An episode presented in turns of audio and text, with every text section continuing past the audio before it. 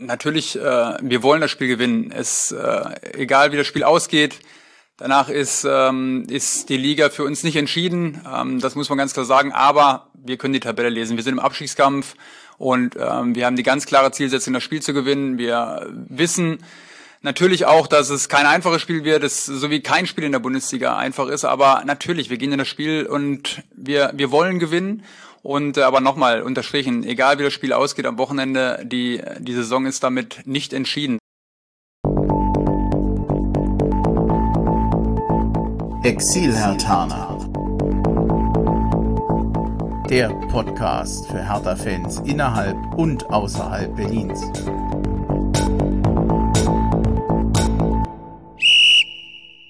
Ja, hallo Hertha-Fans in Berlin, in Brandenburg und weiter weg. Also, hallo Exil-Hatana, ich bin Bremchen.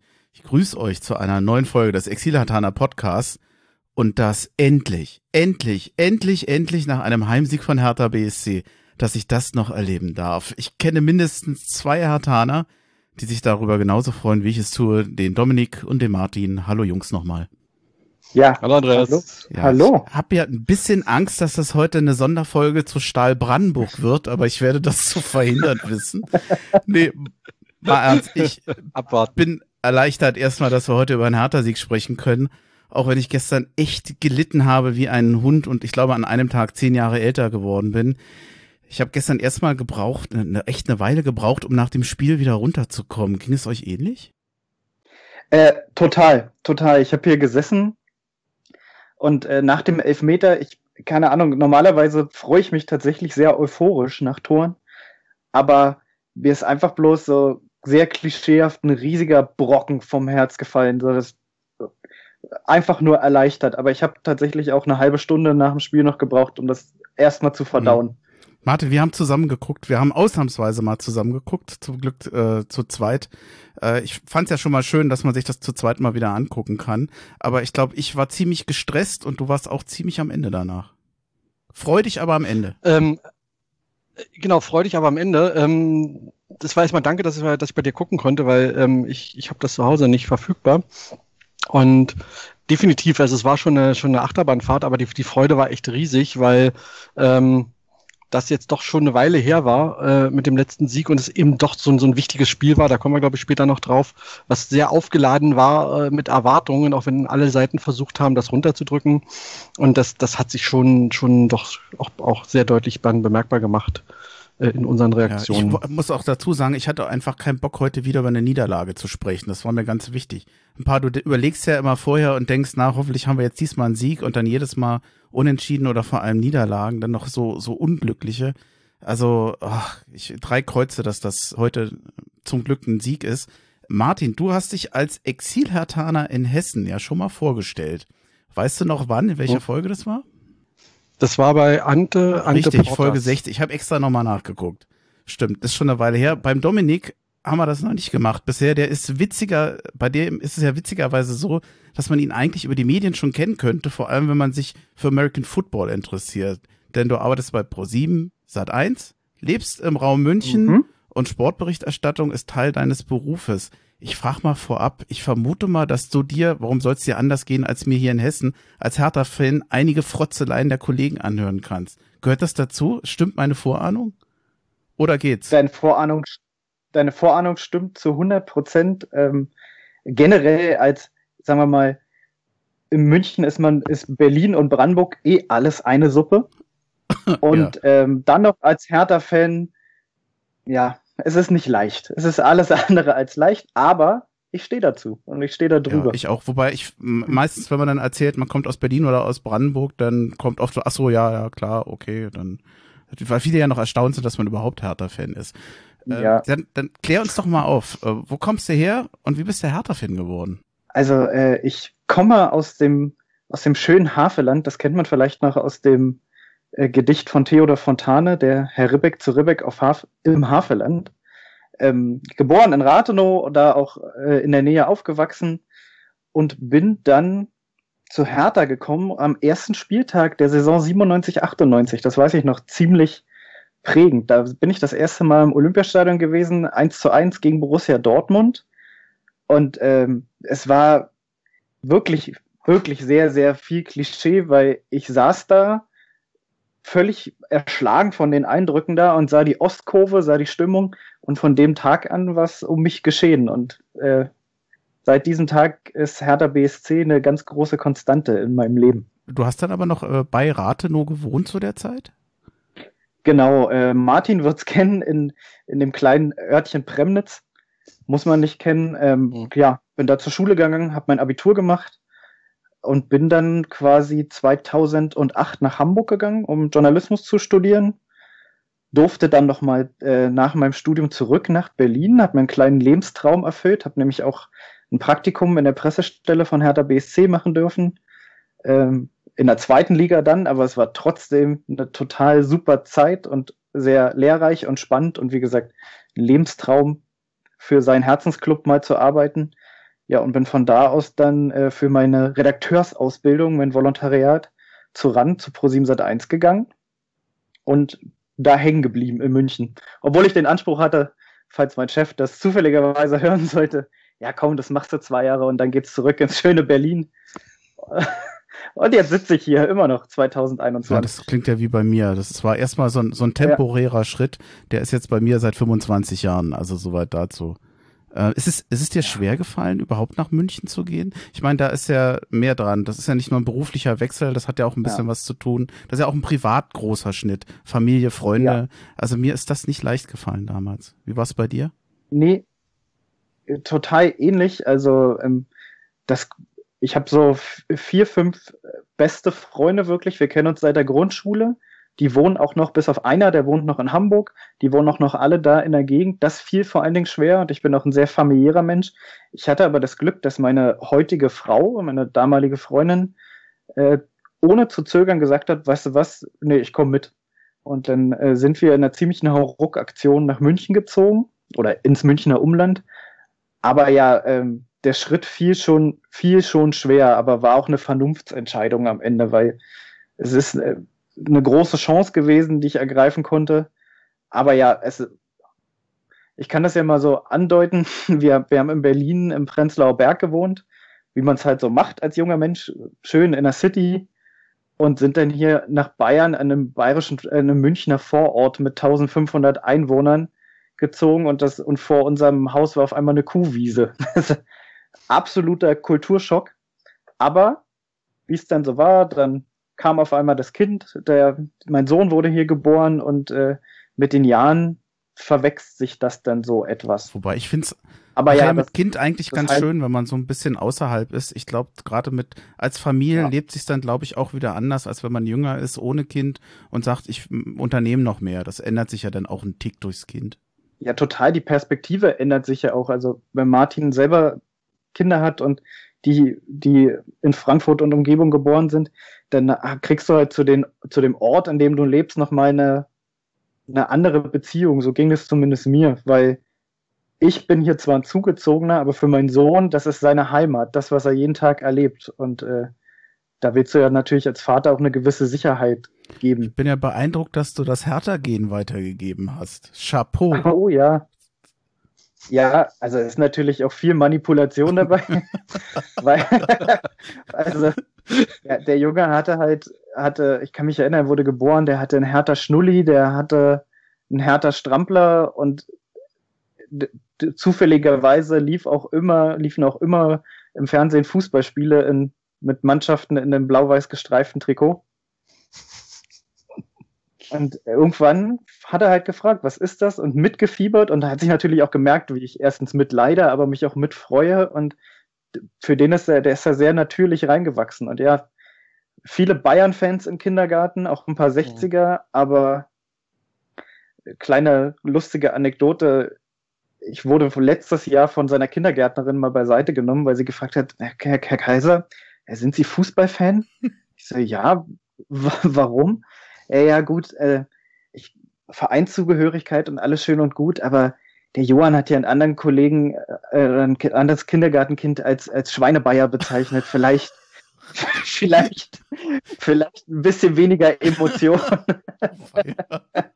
Warum? Äh, naja. ich muss die Geschichte noch Aber, sacken lassen. Ich meine. Ja, aber. Wobei ich glaube, das hast du ihm in der Form jetzt äh, wahrscheinlich nicht beigebracht. Nee, das, äh, ich weiß gar nicht mehr, in welchem Zusammenhang das für. Ich glaube, dass die Bezeichnung bezog sich mal auf das Spiel vor zwei Jahren schon, Bayern äh, in Herd in Berlin, als sie in der 97. diesen oh, Ausgleich. Ja. Mm. Ich will da natürlich keine Bayern-Fans angreifen. Wir sind emotional, aber da ist mir das vielleicht rausgerutscht und er hat es auch. Das tat aber auch weh damals. Das tat weh, das, ja. Das kann ich verstehen. Wie ist es denn überhaupt so als, naja, sagen wir mal, Preuße da in Bayern? ist die, kommst du mit der Mentalität gut klar? Also ich habe ja schon einige Exilhertaner gehabt, die in München ja. sind. Also bei allen kam zum Beispiel die Biergartenkultur da vor Ort sehr entgegen und das mochte man auch. Denn das gibt's, weiß ich nicht, ob es das in Berlin in der Form eins zu eins auch gibt. Ja, das stimmt. Die Biergartenkultur, das habe ich hier kennengelernt und, und mag's auch. Aber ich muss das ein bisschen teilen und ich hoffe, das ist natürlich kein über den Kamm scheren, aber ich wohne in Bayern ja ein bisschen ländlicher und mit den Leuten, die sind für mein Empfinden etwas offener, äh, zugänglicher. Wir wohnen hier auch, also das kann ich ja erzählen, ist kein Geheimnis, wir wohnen auch quasi in einer Einliegerwohnung, in, einer, in einem großen Haus, wo unsere Vermieter mit unten drin wohnen. Das sind Urbayern, mit denen verstehen wir uns super. In München selbst habe ich so meine Probleme, nenne ich es mal. Ne? Das ist schon eine sehr wirtschaftliche Mentalität und äh, zeigen, was man hat. Das sind natürlich nicht alle so, aber diese, diese Stadt ist davon schon so ein bisschen geprägt. Deswegen, also hier auf dem Land fühle ich mich sehr wohl. Ich glaube, das wäre in München in der City tatsächlich nicht so weit. Das ist auch so wie der Berliner ist oder wenn man in Berlin und Hamburg gelebt hat, da ist alles ein bisschen lockerer, ein bisschen lass die Leute leben das Gefühl habe ich in München eher nicht das so. Das ist aber was, was ich auch kenne. Das war damals, als ich ja. auch hier nach Rhein-Main in, in die Region, vor allem in Frankfurt kam, wo ich mich gewundert hatte, plötzlich hatten alle Anzug und Krawatte an. In Tempelhof hattest du alles gemischt. Da war mhm. der Student, da war der Punk, da war der Geschäftsmann. Äh, du hast hier eher mal plötzlich äh, beruflicher Erfolg und Gehalt spielten eine Rolle. Und das war was, was ich aus Berlin schon als Gesprächsthema überhaupt nicht kannte und mich auch nicht interessiert hatte. Und das war mhm. tatsächlich mhm. teilweise ein bisschen anders, das Gefühl. Genau. So würde ich zu 100 Prozent unterschreiben. Mhm. Wie ist denn die Außenansicht auf Hertha so bei dir vor Ort? Also gerade jetzt, ich bild mir ja ein, dass gerade in letzter Zeit seit Windhorst der Blick auf Hertha bei vielen Fans außerhalb Berlin oder bei vielen Fußballinteressierten anders ist oder sich verändert hat, teilweise auch negativer. Ist, ist da was dran? Da ist, da ist eine ganze Menge dran, ja. Früher war es tatsächlich so, dass Hertha, wenn man erzählt hat, dass man Hertha-Fan ist, dann so, ja, okay, ist mir egal. so, so, war, so war die Reaktion. Und jetzt ist das erste natürlich, was man hört, Investorenclub, äh, Millionärsclub, Big City Club. Was ist, also man polarisiert mehr. Aber ich nehme es zumindest mal so hin, immerhin unterhalten sich jetzt mal Leute mit mir über Hertha BSC, weil sie eine Emotion auslösen. Und wenn man dann natürlich ein bisschen erzählen kann, ja, es ist jetzt nicht nur Last Windhorst, sondern da kommen wir vielleicht später noch drauf, Aktionen wie 1892 hilft, äh, die Axel Kruse Jugend und so weiter, was eigentlich wirklich hinter diesem Verein steckt und welche Leute hinter diesem Verein stecken, dann ähm, ja, löst das tatsächlich ein, ein, paar Klischees auf und ist meine Erfahrung. Dann tatsächlich sind dann die Leute auch interessiert mhm. Ja, was mich halt immer ärgert, ist so die, die Oberflächlichkeit, die äh, mhm. wie das beobachtet oder betrachtet wird und leider auch wie drüber berichtet wird. Wie oft habe ich jetzt schon gelesen, der selbsternannte Big City Club. Und jedes Mal mhm. rege ich mich darüber auf, weil ich weiß, nee, es ist nicht ich selbst auch. ernannt. Und trotzdem wird es einfach immer wieder geschrieben. Ich glaube, da ärgere ich mich dann eigentlich immer bisschen drüber, ja. obwohl ich es gar nicht müsste. Mein, mein Lieblingshobby in dem Zusammenhang mit unserem Praktikanten ist, wenn sie konsequent Hertha BSC Berlin in irgendwelche Artikel und Texte schreiben. Dass ihnen immer wieder rauszuredigieren. Wobei ich da bis heute auch immer denke, da ist Hertha damals selber ein bisschen schuld dran gewesen, ja. weil das Logo damals, da stand oben Hertha BSC und unten mhm. Berlin. Äh, das ist auch ja. ein bisschen irreführend gewesen und seit, seitdem ist das eigentlich so. Ich glaube, das war vorher gar nicht. Um, Aber irgendwie passt das ja auch zu unserem Lieblingsclub. Theoretisch ja, aber umso, umso mehr muss ich sagen, heute eigentlich, ich wusste da anfänglich nicht so richtig, was ich mit Fahne pur anfangen sollte. Heute finde ich die Idee, das wieder darauf zurückzuführen, die ja von Fanseiten kam, total oh. genial und liebe eigentlich die Idee und finde das, ich schätze das sehr heute, dass es wieder, dass man da einfach zurück zu den Ursprüngen gegangen ist und einfach nur die Hertha-Fahne unser Logo ist. Ja, vor allem, es hebt, es hebt sich ja total ab, ne? Du kannst das Logo einfach nur schwärzen und nur die Form sehen und du weißt, sofort, zu welchem Verein dieses Logo gehört. Und das hattest du halt bei dem Runden nicht. Also es ist, wir haben, finde ich, eins der schönsten und markantesten Vereinslogos der Liga. Also ja. Natürlich auch aus Fanbrille, aber eine, eine reine Fahne ist halt, verbindet man auch sofort mit Fußball. Finde ich auch nach wie vor echt schön es gibt ja eine Standardfrage, die ich immer jedem Exil-Hartaner äh, stelle. Du bist jetzt auch nicht ganz unvorbereitet ein Lieblingsspiel von Hertha oder gar ein Horrorspiel, falls du ja. eins hast? Ähm, ich habe sogar, ich habe mir dazu Notizen gemacht und habe sogar zwei Spiele für mich entschieden. Einmal so das emotionalste Spiel, in was ich mich erinnern kann, ist der 33. Spieltag der Saison 2003-2004, ein 1 zu 1 beim TSV 1860 München. Und zwar, weil das war der erste Abstiegskampf nach vielen Jahren Europapokal, den ich als Fan miterlebt habe. Und Francis Kiyoyo von 1860 hat in der 89. einen Elfmeter verschossen, das Ding über die Latte gejagt. Und in diesem Moment hatten wir die Klasse gehalten. Und das war so ein, natürlich noch viel größer, aber es war so ein ähnliches Gefühl wie gestern, da, aus so einer Schockstarre, pure Erleichterung. Und also die, diese Szene, wie Kiyoyo den Ball übers Tor schießt, die geht mir immer wieder äh, durch, mein, durch meinen Kopf, sehe ich immer wieder vor meinem geistigen Auge. Und dann, weil ich den Spieler so sehr geliebt habe, äh, 26. Spieltag Saison 01-02, 6 zu 0 zu Hause gegen den Hamburger Sportverein. Vier Tore Bart Gohr. Das war, ich glaube, das war sogar das beste Spiel, was ich jemals von Hertha BSC gesehen habe. War das ein Saisonabschlussspiel? Nee, 26. So, Spieltag nee, war so mittendrin. Hm, okay, nee, das, das weiß ich nicht mehr so genau.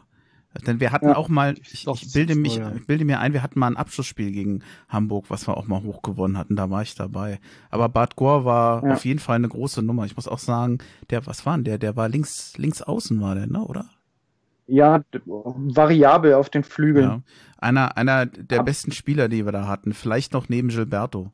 Ja, total. Total geradliniger, feiner Fußballer. Mhm. Also ich habe dem immer sehr, sehr gerne oh. zugesehen. War auch echt traurig, als er damals gegangen Man ist. Man hatte den Eindruck, dass der auf und neben dem Platz so war, ne? Ja, ganz ruhiger Charakter, so erinnere ich mich. Aber in dem Spiel war er ein absolutes Monster. Fällt dir spontan so eine Art Horrorspiel ein, wo du sagst, da denke ich heute nicht mehr gerne dran? Ich meine, gegen 60 ja. ging ja noch gut aus. Horrorspiele haben wir ja wahrscheinlich mehr als gute Spiele. Ja, eine, eine, eine verpasste Gelegenheit, der ich bis heute nachtraue, ist das Pokal-Halbfinale gegen Borussia Dortmund. Da bin ich damals extra nach einer, nach einer Schicht noch nach Berlin gefahren, habe äh, drei, vier Stunden bei meinen Eltern geschlafen, mit meinem Vater ins Stadion, war völlig euphorisiert, so richtig auch übermüdet, aber aufgepeitscht und dachte, krass, wir kommen heute ins Pokalfinale. Ja, und dann fällt auch so ein schnelles Gegentor. Ich sehe auch noch, ich weiß den Spielstand da gar nicht mehr, wie Kalu, glaube ich, kurz nach, halb, äh, kurz nach der Halbzeit irgendwie am leeren Tor vorbeischießt, was die große Chance zum 1-1 gewesen wäre und verlierender 0-3 fährst wieder völlig zu spät nach Hause, um morgens um sechs äh, nach München aufzubrechen, weil du noch eine Spätschicht hast und die ganze Fahrt über nochmal über dieses Spiel nachzugrübeln, was da wohl schiefgegangen ist ja, das war mein absolutes ja, Vor allem, das war ein Spiel, in dem Hertha gar nicht stattfand, wo eigentlich die ja. Rahmenbedingungen, die waren, es war alles perfekt für einen großartigen Tag und Hertha ja. fand nicht statt. Das so sowas sang und klanglos untergegangen in dem ganzen Spiel. Ja. Und das wäre wär die Chance auf mehr gewesen und vor allem aufs Finale. Aber da war nix. Also schade. Ich, ich kann mich da auch dran erinnern, war echt sehr enttäuschend. Wir haben jetzt noch gar nicht so groß Stahl Brandenburg erwähnt. weil äh, der Martin erzählt es ja schon oft, äh, dass er da viel mit zu tun hat. Du hast auch eine Beziehung zu Stahl Brandenburg. Wenn du es erzählen willst, ja. kannst du es gerne erzählen. Ja, gerne. Das, ist, das spielt eigentlich an deine Frage an, wie bin ich Hertha-Fan geworden? Also äh, meine ersten fußballerischen Erinnerungen habe ich tatsächlich an Stahl Brandenburg und vor allen Dingen an Erzählungen von meinem Vater, der sehr, sehr großer äh, Stahl-Fan war. Und äh, die, ich bin quasi mit diesem Mythos Stahlfeuer immer aufgewachsen von Erzählungen des kleinen Vereins im Europapokal gegen Göteborg und habe ganz dunkle Erinnerungen an ein paar Spiele am Quenz, aber ich habe es vorhin schon erzählt, meine Tante, also für wen es jetzt, jetzt nicht kennt, wir sprechen von der Stadt Brandenburg an der Havel, eigenständige Stadt im Land Brandenburg. Ähm, und das ist für mich immer so ein ganz großes Zeichen, nach Hause zu kommen. Also wenn ich auf dem Weg zu meinen Eltern bin, müssen wir auch durch die Stadt durch und fahren immer an diesem Stadion vorbei. Das ist ein ganz kleines, enges Stadion, eigentlich für mich ein perfektes Zweit- oder Drittligastadion. Du siehst die erst, du siehst direkt die Flutlichtmasten mitten an einer vierspurigen Straße. Also ist für einen Fußballliebhaber eigentlich ein Traum. Und ja, ist äh, ein großartiger Club, der auch viele große Spieler wie, auch wenn er sich politisch sehr komisch geäußert hat, aber fußballerische Leistung Steffen Freund oder auch ein großer Herr Taner, ähm, Michael Hartmann stammt aus diesem Verein. Also da gibt's schon so, so ein paar Verbindungen, ja. Und Stahl Brandenburg ist immer so, war quasi mein Einstieg in den Fußball oder in den Mythos Fußball. Dass ich dann bei Hertha hängen geblieben bin und mein Vater auch noch gleich mit diesem Virus infiziert habe, ist äh, die schönere Geschichte noch dabei. Mhm. Wobei du, was hatten wir, wir hatten uns den Tag ja unterhalten, äh, aus Rathenow waren ja auch, auch bekannte Fußballspieler. Christian ja, Beek, der jetzt beim Hauptstadt-Derby ja. ein Hertha-Podcast mit dabei ist, beziehungsweise einen gemischten Podcast und noch einen, den habe ich vergessen, aber du hast den bestimmt noch im Kopf. Jörg, ja, Jörg Heinrich, äh, Champions League-Sieger mit Borussia Dortmund und ich glaube nach der letzt, vorletzten Trainerentlassung oder so in Dortmund sogar mal kurzzeitig noch Co-Trainer vor zwei Jahren. Führt jetzt ein Sportgeschäft, ganz gesettelt, ganz ruhig, finde ich sehr sympathisch, dass er das, das macht. Heißt, es ist wirklich auch wieder nach Rathenow zurückgegangen. Ja, der hat mir mal Laufschuhe verkauft, fand ich. so, und das war, und ich wusste nicht, da war ich noch kein Sportredakteur und wusste aber natürlich, wer er war und war ein sehr abgefahrenes Gefühl, dass der dir da die Kisten raussucht und so. Was ich aber hochsympathisch fand, dass er trotz seiner Karriere Nationalspieler, Champions League-Sieger, alles erreicht. Bisschen ungewöhnlich oder unwirklich wahrscheinlich, wenn man bei dem dann Schuhe holt, oder? Total. Ja, total. Aber es war irgendwann normal und das ist auch ein Typ, also was ich an so einen Leuten sehr sympathisch finde, wenn ich mir so die ganzen Kleinclubs, die in dieser Region ansässig sind, von der Kreisliga bis zur Landesliga, irgendwo kennt der Jörg Heinrich irgendwen und hat mal eine Zeit lang so gemacht, dass er mal eine Saison nochmal da in der Kreisliga gespielt hat, dann mal eine Saison als Gefallener in der Bezirksliga, dann da noch eine Saison in der Landesliga rangehangen hat. Und äh, ich weiß gar nicht, ich glaube, es gibt keinen Verein in dieser Region, der nicht einen Satz Trikots mit seinem Sportgeschäft vorne drauf hat, den er gesponsert hat. Aber alles hochsympathisch, hm, ich. ich. Trotzdem, ich, hm. ich hatte ja, ja, damals die skurrile Situation, dass ich mit Grujic in einem Swimmingpool war. Das war ja. dann auch unwirklich und man muss leider auch sagen, Grujic war seitdem nie wieder derselbe. Also. ja. ja. Wobei, beeindruckt wahrscheinlich. Ja. Eins noch ergänzen, Christian Beek, ne, der, der übrigens auch bei Stahl gespielt hat. Ähm, die, äh, das, mein Lieblingsfußballer-Zitat aller Zeiten stammt von ihm. Nach einem ganz üblen Spiel in Cottbus hat er in die Mikrofone getrötet. Auf die Frage, wie das denn so war, es war so ein Treterspiel mit ganz vielen Karten und Fouls. Wir haben nur mit der notwendigen, fairen Brutalität gespielt. Den Satz musst du erstmal hinkriegen. Ja, das ist, das ist, das ist Philosophie. Den benutze ich sogar im Job manchmal. Nur mal so als Anekdote. Das könnt ihr an eure Kinder weitergeben, den Satz. Ja. ja. Ah. Dann danke erstmal fürs Vorstellen. Ich würde mal sagen, wir könnten jetzt mal gucken, ob wir noch ein bisschen den Switch zu Freddy Bobic hinbekommen. Wollen wir was machen? Attacke. Okay, Attacke.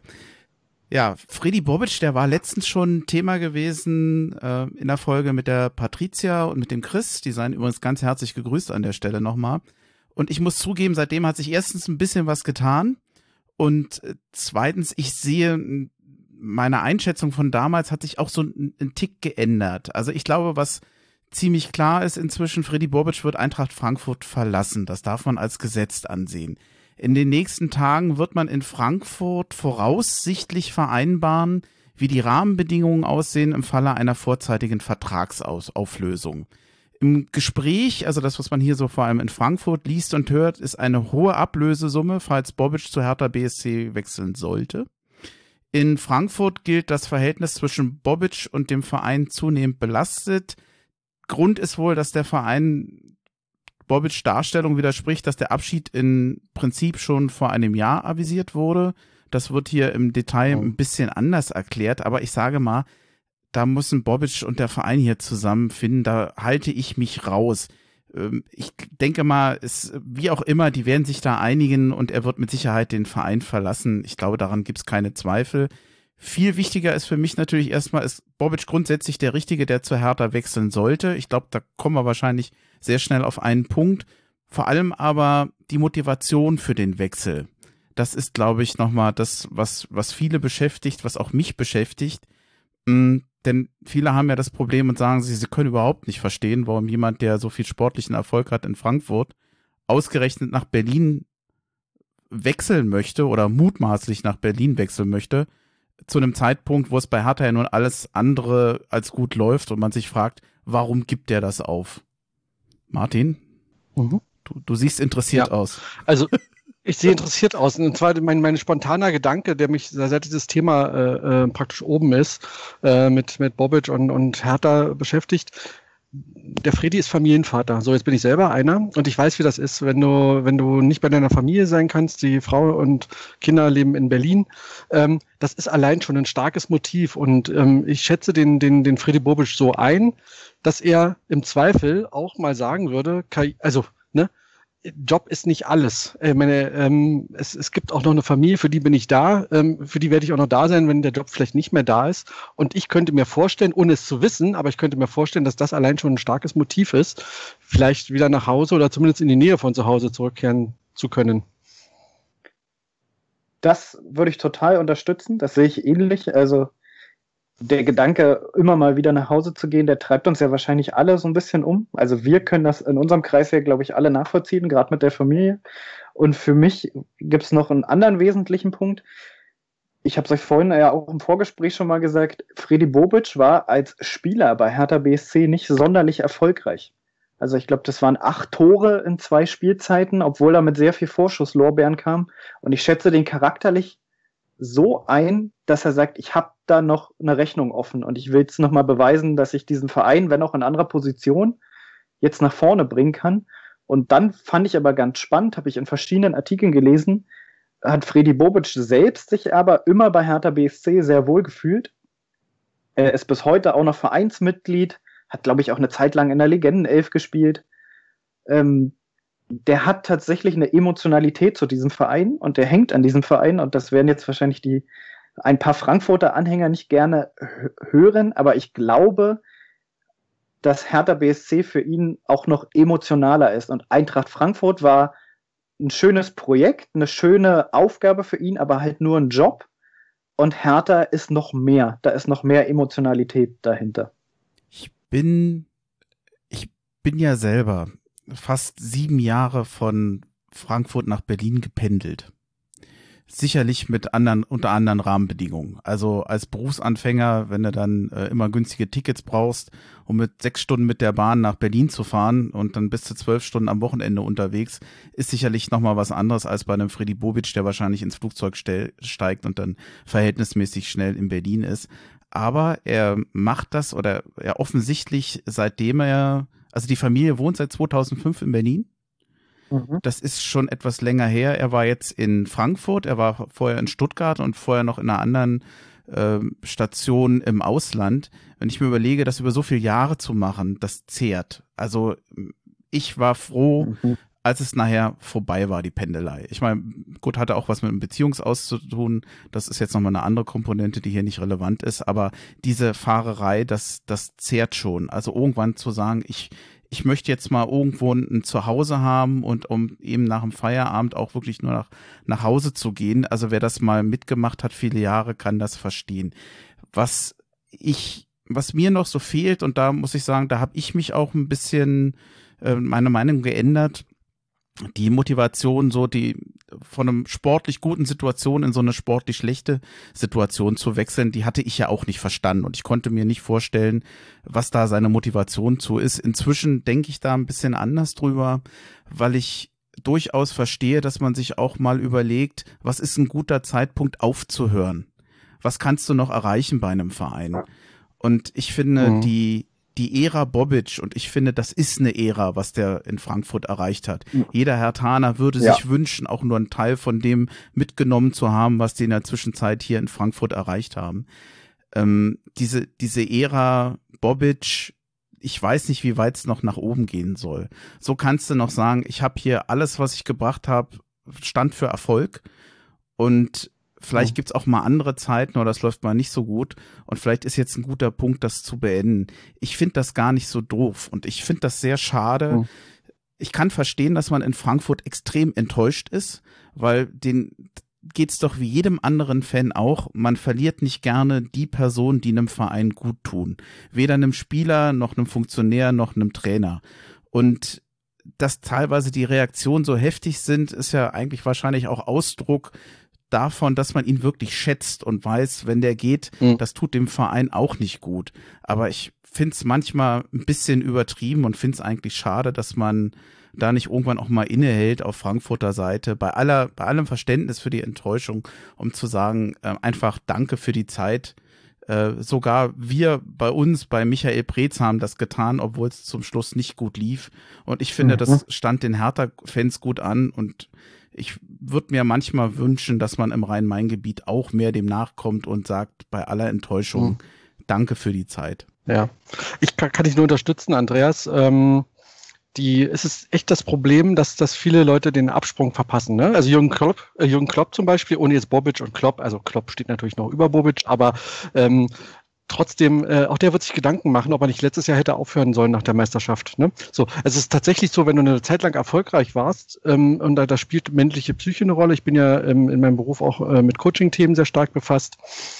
Man bewertet äh, Situationen sehr stark immer nach hinten gerichtet. So tickt der Mensch. Das ist, das ist der Normalfall man, man tut sich sehr schwer damit, als Mensch bewusst nach vorne zu blicken und eine Situation immer wieder nach vorne neu zu bewerten. Und da ist es tatsächlich so, so wie wir jetzt gerade rational darüber sprechen, da kommt nicht mehr viel für einen Bobic bei, bei Eintracht. Das ist so der, der, der, der, der Scheitelpunkt wahrscheinlich erreicht, weil in München oder in Dortmund werden sie nicht. Ja. Ähm, und deshalb ist es wahrscheinlich sogar, wenn er, wenn er, wenn er, wenn er vielleicht auch gute Berater hatte, die ihm das gesagt haben, die ihm das mal gespiegelt haben, kann es eine sehr rationale Entscheidung äh, sein, zu sagen, gerade hier höre ich dann auf. Und den Punkt verpassen viele. Und wenn er tatsächlich davon von der Motivation getrieben wäre, Hochachtung, weil das ist tatsächlich eher die Ausnahme, dass man den Punkt trifft. Glaubt ihr, dass Geld so eine Rolle spielt, wie sie von einigen unterstellt wird? Ich frage mich ja immer jemand, der sein Leben lang Profi war, der in dieser Rolle als Manager gearbeitet hat, geht es dem wirklich noch um Geld? Also ich weiß nicht, ob das so doof klingt, aber ich kann mir nicht vorstellen, dass das das entscheidende, ausschlaggebende Faktor war. Ich kann es mir nicht vorstellen. Nee.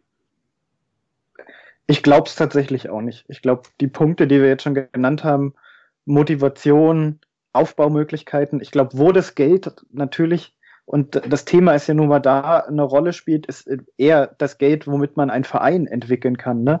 Und da hat Hertha einfach immer noch, auch wenn schon viel Geld geflossen ist, immer noch eine riesige Chance.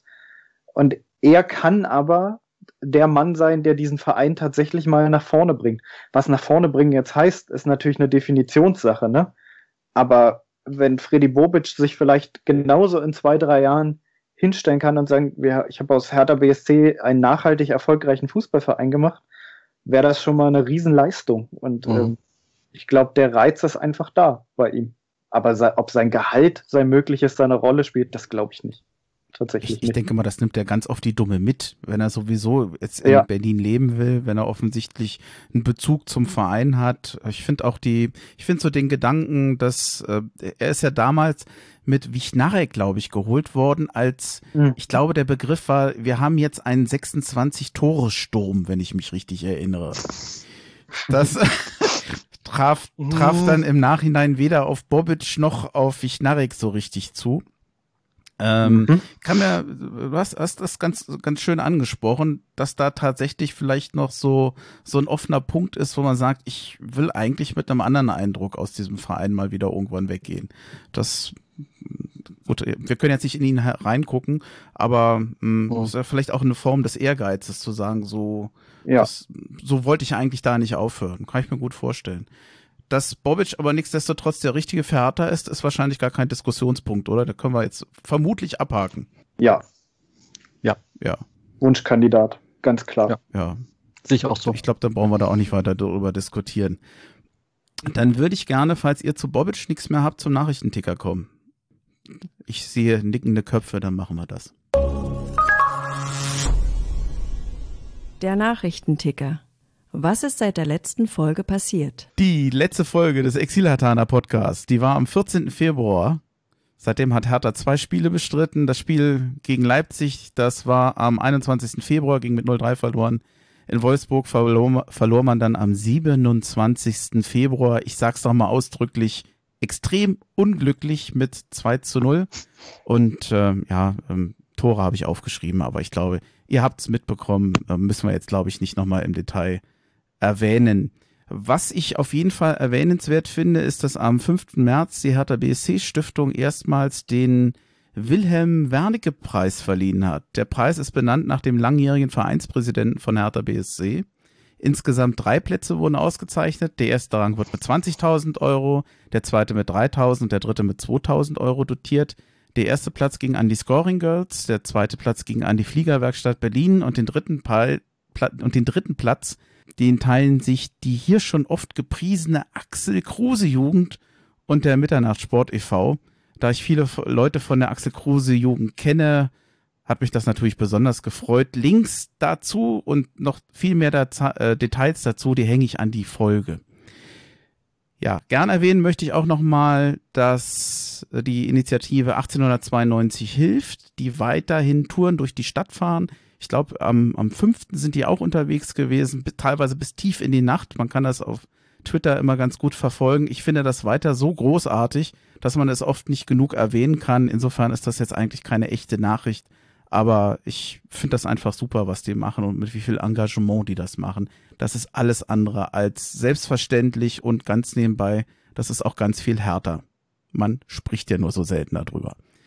Damit ist der Nachrichtenticker eigentlich auch schon durch, aber ich möchte die Gelegenheit nochmal nutzen und mich nochmal generell für das viele Feedback bedanken, was ich zum Exilataner Podcast so alles bekomme, was ich aber in den Folgen meist eher selten anspreche. Das möchte ich gerne nochmal nachreichen. Ich hatte zum Beispiel ganz viele unterschiedliche Rückmeldungen, Rückmeldungen zur Folge nach dem Eintracht Frankfurt-Spiel erhalten. Das war die Folge 53. Da gab es dann tatsächlich einige Anmerkungen, dass in der Folge doch recht viel oder dem einen oder anderen etwas zu viel über Eintracht Frankfurt gesprochen wurde. Lustigerweise gab es parallel dazu aber auch viel Lob dafür, dass man sich mal genauer mit dem Gegner auseinandersetzte und sich auch mal mit dem Blick von außen auf Hertha beschäftigt hat. So oder so, danke für die Hinweise. Ich nehme das mit und äh, gucke, dass ich, sagen wir mal, bei den Folgen auch nicht so ähm, aus, dem, aus dem Gleichgewicht komme. Auch erwähnen möchte ich, dass es viel Lob gab für den Alexander Rudis. Das betrifft dann die Folge 52. Das habe ich alles an ihm weitergereicht. Ihm ist da nichts entgangen und ich hatte den Eindruck, dass er sich da auch sehr drüber freut. Das wollte ich noch mitgeben. So, und jetzt habe ich meinen kleinen Solo-Teil dann auch durch. Zwar nicht versprecherfrei, aber ich hab's durch. Na gut, ist auch in Ordnung. Es war okay. oh, super. Den Satz möchte ich in der Nacht, Hochzeitsnacht so nicht hören.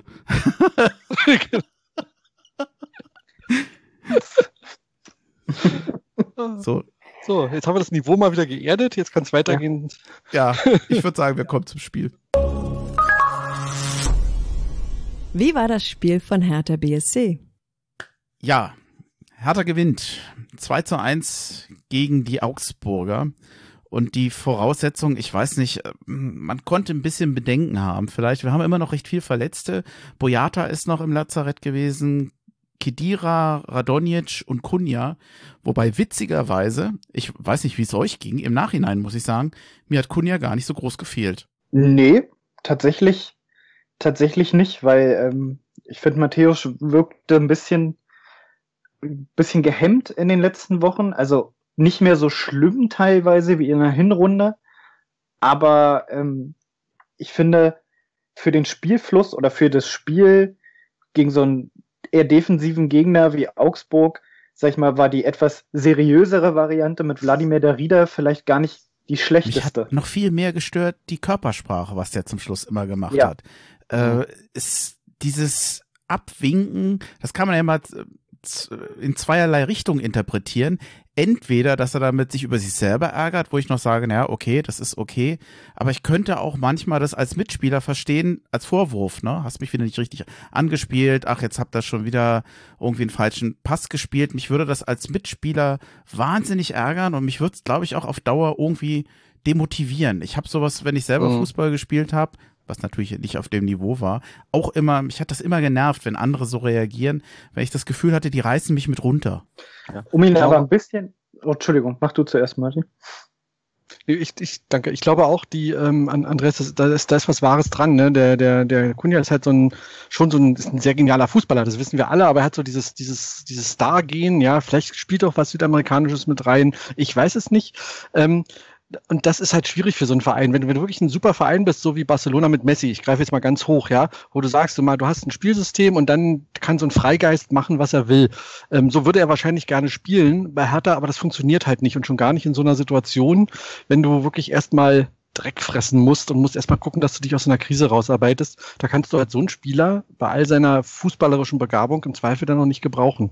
Und ähm, ich glaube, das hat der, äh, das, das ist auch jetzt deutlich geworden und deshalb konnte sich die Mannschaft auch anders ausrichten und vielleicht eher ein System finden, was nicht darauf angewiesen ist, dass, dass dann irgendeiner plötzlich mal einen genialen Anfall hat, sondern einfach ganz vernünftig runtergespielt wurde. Mhm.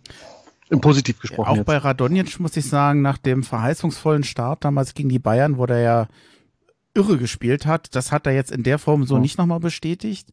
Ich hatte trotz des schlimmen Anfangs gestern, da kommen wir jetzt gleich mal mit anfangen, hm. insgesamt aber eigentlich fürs Team, von der Teamleistung war ich gestern zufrieden. Das waren jetzt keine, ich hatte, fand, hab, könnt ihr euch an Spieler erinnern, wo man sagt, das war wirklich ein Ausreißer nach unten, wo man wirklich sagen muss, der hatte einen ganz, ganz schlechten Tag? Oder fange ich zu früh an, ins Detail zu gehen? Nee, ich würde eher noch mal gerne den Bogen schlagen, kurz zu Kunja, weil das dahin passt, weil du sagst, als Team, äh, was ich gestern, um aber auch zu loben, total klasse fand, dass Kunja über seine sozialen Netzwerke auch noch mal dieser Mannschaft Mut zugesprochen hat. Ich habe gesehen, Fernseher abfotografiert, Vamos hat äh, noch mal mhm. die, die Siegtorschützen getaggt und so und hat sich einfach mitgefreut. Das wiederum finde ich ganz, ganz toll für ihn, was halt zeigt, dass er körpersprachlich und mental vielleicht auch manchmal das Team in Schwierigkeiten bringt, der sich aber trotzdem diesem Verein total verschrieben hat. Das finde ich, äh, darf man auch positiv hervorheben in der ganzen Sache. Also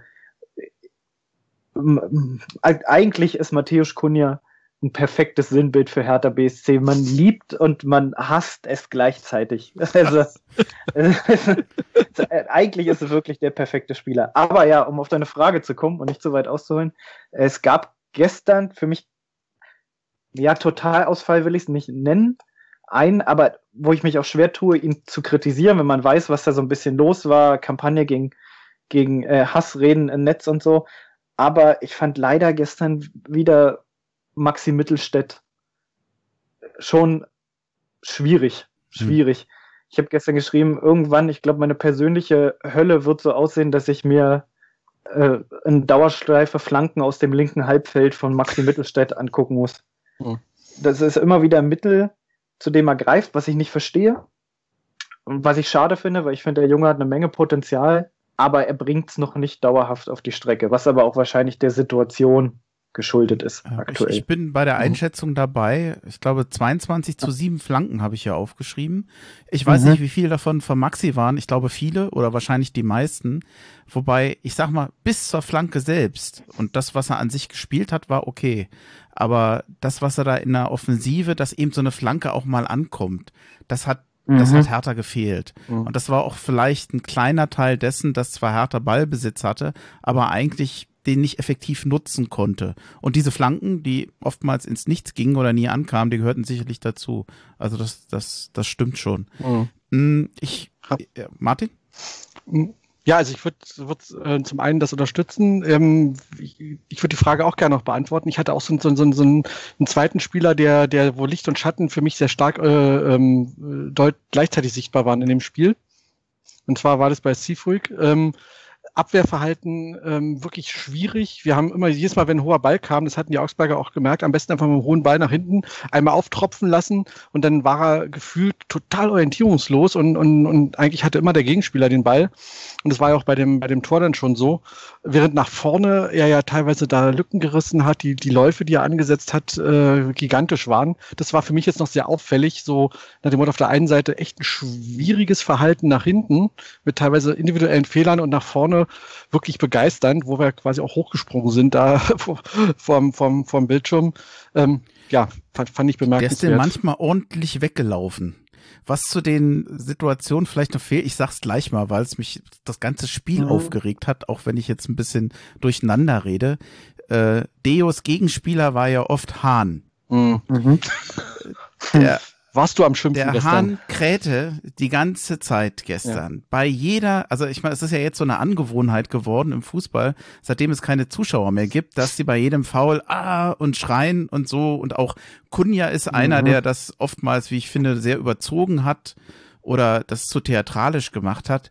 Aber der hat ja dermaßen den sterbenden Schwan geschrien, das ganze Spiel über der, also mhm. vor allem, es war unverhältnismäßig, es war übertrieben, das war, ja, da, offensichtlich wollte er Wirkung beim Schiedsrichter damit erzeugen. Das ist mir richtig auf den Keks gegangen. Also ich äh, hätte mir gewünscht, dass der Schiedsrichter irgendwann mal zu ihm hingeht und sagt, lass uns es endlich. Also bin, bin ich zu überempfindlich oder? Nee, weil ich kann mich ja, es war glaube ich auch nach einer ersten Halbzeit eine Szene, was man auch schön über die Außenmikros gehört hat, wo, glaube ich, Augsburg einen Einwurf eigenmächtig nach vorne verlegt hat und wurde, der Schiedsrichter wurde darauf hingewiesen und man hörte bloß, wie er sagt, ich hab's gesehen, aber nicht petzen. So. so. Und dann denke ich mir, okay, wenn der Hahn dann die ganze Zeit kräht, äh, das kriegte man ja schon irgendwann mit. Wobei ich ehrlicherweise auch das Gefühl hatte, dass der Schiedsrichter das irgendwann ignoriert hat und hat ja auch mhm. viele Szenen laufen lassen. Also ich hatte jetzt nicht den Eindruck, dass er das Spiel irgendwie kleinlich oder kaputt gepfiffen hätte. Mhm. Also er hat es war es war es war anstrengend als Zuschauer, aber ich hatte nicht den Eindruck, der Schiedsrichter hätte sich jetzt davon beeinflussen lassen, was für mich erstmal wichtiger ist. Ich glaube, wir kommen auf den Schiedsrichter tatsächlich nochmal zu sprechen, wenn es eventuell um Platzverweise geht. Aber äh, wir haben wir haben noch nicht mal das 1-0 angesprochen, dann spreche ich es jetzt mal an. 118 Sekunden mhm. gespielt. Und Hertha war irgendwie noch so gar nicht im Spiel. Ich kann jetzt gar nicht mehr genau sagen, wie, wie die einzelne Kombination da durchgespielt wurde. Was mir aufgefallen ist, alle Hertha-Spieler weit weg. Jeder, ich glaube, mhm. Ballverlust von, von Klünter, ich bin mir nicht mehr ganz sicher. Und dann war Hertha auch nicht mehr am Ball oder am Gegenspieler dran. Immer auf den Ballführenden zugelaufen, weil er den Ball bekam. Der konnte aber immer frei abspielen. Und eigentlich hat, mhm. ja, Deo da gepennt, Klünter hat da keine äh, gute mhm. Figur gemacht. Mhm. Dem Einzigen, dem ich da wirklich keinen Vorwurf machen will, ist unserem Keeper. Der konnte da echt nichts machen. Also ein, ja. ein ganz furchtbares Gegentor und äh, ja. auch eine total beschissene Situation, schon wieder einem Rückstand hinterher zu laufen. Ich habe schon Schlimmstes, Schlimmstes geahnt, was wir jetzt für ein Spiel sehen würden da. Und, und während du, Andreas, unter dem Sauerstoffzelt verschwunden bist nach dem Gegentreffer, ähm, habe ich noch darüber, habe ich mir selber äh, recht gegeben nach dem Motto, ich habe es geahnt. Ich fand, ganz ehrlich, wir haben, ich habe ja kurz gezuckt, als das Spiel losging, die ersten Bälle. Man hat ja so ein Gefühl, wenn so ein Spiel anfängt.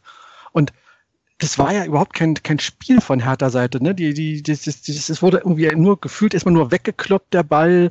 Da, da war jetzt, ähm, und da, vielleicht haben die Augsburger in dem Moment auch schon gemerkt, hups, was ist mit denen los? Die haben ja die Hosen voll. Ja, und dann geht auch noch tatsächlich so ein, so ein langer Ball nach vorne und die kriegen ihn, kriegen ihn, obwohl es eigentlich ein, ein simpler Ball war, glaube ich, so auf, auf, die, auf, die, auf die linke Eckfahne zu. Äh, aus Augsburger Sicht kriegen die die nicht unter Kontrolle und es entsteht eine Torchance da draus. Aber es war irgendwie fast zwangsläufig, so wie das Spiel einfach in den, mit den ersten Ballberührungen gestartet ist. Und das war das, was mich so ein bisschen echt, ah, das fand ich ätzend in dem Moment, gebe ich zu. Ja, weil es war so erwartbar fast. Zumindest ging es mir so. Ja, würde ich unterstützen. Ging mir ähnlich. Also Spiel ging los und du hast gemerkt, es war sofort mit Anpfiff eine totale Hektik im Spiel. Mhm. Und diese Hektik endete dann in diesem, in diesem Tor. Und ja, Klünti und, und Deo da auf der rechten Seite. Ich habe vorher zu einem, zu einem Freund gesagt, oh, das ist aber viel Tempo über rechts, aber auch richtig viel Risiko und dachte, ja gut, das ist schlecht gealtert. Jetzt in dem Moment. Aber ja, ich, wir können ja mal weitermachen. Sie haben sich ja beide, finde ich, noch gesteigert. Also mhm. zu Deo finde ich auch defensiv immer gefährlich. Offensiv gefällt er mir extrem gut, weil der immer diesen brutalen Drang zur Grundlinie hat. Also das, ja. wenn er das noch mehr umsetzen kann, kann das doch noch ein echter Gewinn für uns werden. Trotz, trotzdem hatte ich ja. natürlich den Eindruck, dass insgesamt dieser frühe Rückstand für Hertha erstmal, ich sag mal, ein Wirkungstreffer war. Also sie mussten oh, sich, ja. glaube ich, erstmal ganz schön sortieren. Und dann so, ich sag mal, spätestens nach einer Viertelstunde bekam Hertha das Spiel immer besser in Griff und ich fand, dann war auch von Augsburg nicht mehr viel zu sehen. Also wenn ich jetzt mal hier auf die Liste gucke mit den Chancen, ich glaube, da war einmal ein strammer Schuss von Cordoba aus, aus einem spitzen Winkel, den, den hält der Keeper mhm. aber, dann, das war in der zwölften Minute, dann gab es noch mal einen Schuss von Askasiba aus 18 Metern, äh, das war in der mhm. 16. Dann vor allem in der 22. Minute, da ist ja, glaube ich, irgendwann mal der Ball so an den, ja, an die Strafraumgrenze gegangen und der Askasiba konnte ziemlich frei aus verhältnismäßig nah, äh, aus hier, hier steht aus 18 Meter, oh gut, aus 18 Metern mhm. abziehen. Mhm. Und der Gikiewicz, der hat, ist mit dem Fuß dran gewesen oh. und der hat überhaupt ein klasse Spiel gemacht, muss ich sagen. Der oh, Augsburger. Ja. Wir hatten letztens schon den Castells, der so gut gehalten hat. Das, das war schon beeindruckend, was der gehalten hat. Ich habe dann gesehen, Statistik nach 30 Minuten Hertha hatte 65 Prozent Ballbesitz. Aber ja, hat unterm Strich eigentlich zu wenig draus gemacht. Ballbesitz ja, hier und da eine Chance, die haben sie dann nicht reingemacht. Und kurz vor Ende der ersten Halbzeit hätten sie beinahe noch einen Kopfball vom Niederlechner reinbekommen, der wirklich das Ding ordentlich gegen den Pfosten gesetzt hat. Das wär's noch gewesen. Mhm. Dann hätten nämlich die Augsburger gefühlt auch, ich sag mal, zwei Chancen, zwei Tore. So ähnlich haben wir es eigentlich schon mal gegen Wolfsburg gehabt. Ich hatte so eine Angst, dass sich das Spiel wiederholt aus Wolfsburg. Hertha macht eine gute Partie, mhm. Hertha spielt Chancen heraus, aber die Tore machen der Gegner. Und nach 45 Minuten mhm. fühlte sich das genauso wieder an. Ja, wie eigentlich seit vier Wochen durchgehend. Immer. Ja. Ja, wobei mir eins aufgefallen ist, weil du gerade sagtest, gerade Andreas, ähm, Augsburg hat eigentlich auch trotzdem gar nicht viel gemacht. Das stimmt. Im Prinzip äh, äh, hat Augsburg dann so gespielt, wie halt eine Mannschaft, die hinten steht, gegen eine gute Mannschaft spielt. Ja, sie haben halt einfach dicht gemacht, ne? haben eigentlich eher versucht, noch ein bisschen das Aufbauspiel von Hertha zu stören, haben es äh, schwierig gemacht, haben aber eigene Akzente im Sinne von, von einem planvollen, wir machen jetzt auch mal was nach vorne, überhaupt nicht durchgeführt. Ne? Also das wiederum kann man sagen, nachdem am Anfang ja Hertha die Hosen voll hatte und die haben das gut genutzt, dann war eher sowas wie Respekt von Augsburgs Seite da. Die wollten halt keinen Fehler machen. Ne? Ich hatte fast den Eindruck, und so war das Spiel dann auch gelaufen. Die ja. verwalten und auf Konter setzen. Ja, genau. Also ja. das aktivere Team, die die wollten, war schon härter und das war in der ersten ja. so und das hat sich dann in der zweiten eigentlich verstärkt. Haben wir, haben wir die erste Halbzeit eigentlich durch? Ich weiß nicht, ob ich jetzt zu schnell war, aber ja. die, ich würde, können wir die abhaken oder fällt dir noch was ein? ein Andreas, ein Punkt noch, wir haben gestern noch drüber gesprochen, was halt in der ersten Halbzeit auffiel, dass, dass die Balance in der Mannschaft, das ist wieder so ein Basswort, aber sorry, äh, stimmte halt noch nicht so richtig. Ähm, die Abstände waren auch zu groß. Ne? Also die, ähm, es viel auf, dass, dass, dass, dass keine Anspielstationen geboten wurden. Der beiführende Spieler war oft allein ähm, und der Weg zum praktisch zum nächsten Spieler äh, durch, die, durch die nächste Reihe der Augsburger durch war einfach immer zu. Und da haben sie am, in der Konstellation zumindest in der ersten Halbzeit auch einfach kein Mittel gefunden. Das, das war ziemlich deutlich deutlich auch zu sehen, wenn man jetzt mal weg vom ballführenden Spieler sich das Ganze immer mal angeguckt hat, so ein bisschen.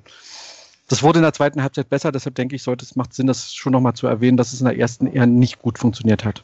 Paul Dardai hat das in der Pressekonferenz danach übrigens auch sehr gut selbst erkannt und hat gesagt, äh, gerade die Doppelspitze mit Cordoba und Piontek, äh, die haben sich halt selbst schwer gemacht, weil sie beide, also aus Engagement heraus, sich immer wieder Bälle erlaufen wollten, aber Mhm. Die sind dann beide immer auf die Flügel ausgewichen, wo dann eine Doppelbesetzung war und du hattest keinen Platz mehr zum Flanken. Und ja, ich würde auch sagen, wir können zur zweiten mhm. Halbzeit kommen, weil die hat mir richtig gut gefallen. Ja, Hertha war besser, wobei ich fand es jetzt ganz ehrlich, wenn wir nach der ersten Halbzeit, wenn es 1-1 gestanden hätte, hätte ich gesagt, dass es wäre auch ein faires Zwischenergebnis gewesen.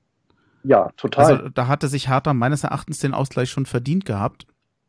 In der 47. dann Cordoba war auch irgendwo am Strafraum, dreht sich, schießt, unten flach links, da sind noch einige Spieler ja. vor ihm. Der Gikiewicz kann eigentlich nichts gesehen haben und der hat den immer noch rausgefischt. Das war großartig, das war gut geschossen, aber auch großartig gehalten. Das muss man echt sagen. Also Respekt. Aber auch frustrierend, für, weil ich in dem Moment war ich wirklich so, dass ich dachte, das gibt's doch, was haben wir eigentlich verbrochen, dass dieser verdammte Ball nicht über diese Linie rutscht. Also mhm. das war so ein Moment, wo ich dachte, okay, noch mehr kannst du jetzt ja aus, eigentlich aus einer Nicht-Chance machen, weil John macht's ja super, ne, wie er es halt immer macht schirmt den Ball ab mit dem Rücken zum Tor, dreht sich und haut den da drauf, wo du sagst, in, in neun von zehn Spielen geht der Ball halt rein, weil der Torwart ihn nicht sieht und bei Hertha gibt es eine Glanzparade. Ja. Zum Verzweifeln. Ich finde, wir haben ja mit zwei Stürmern gespielt, Cordova und mhm. Piontek. Für mich war, also das, das ging, ich finde, das ging ganz gut. Cordoba ja. war für mich in diesem Spiel allerdings nicht der bessere Stürmer. Das war für mich eindeutig Piontek, der hat eine ja. klasse Leistung gemacht und zwar nicht nur wegen des Tors in der 62. Minute, sondern vor allem auch insgesamt für das Spiel, für das Engagement, für den Fleiß, den der in diesem ja. Spiel gezeigt hat. Es gab mal zwei Situationen, da hat er mal wirklich einen langen Pass aus dem Lauf äh, runtergeholt, super angenommen. Das war richtig, also wer mal Fußball gespielt hat, weiß, wie schwer das ist.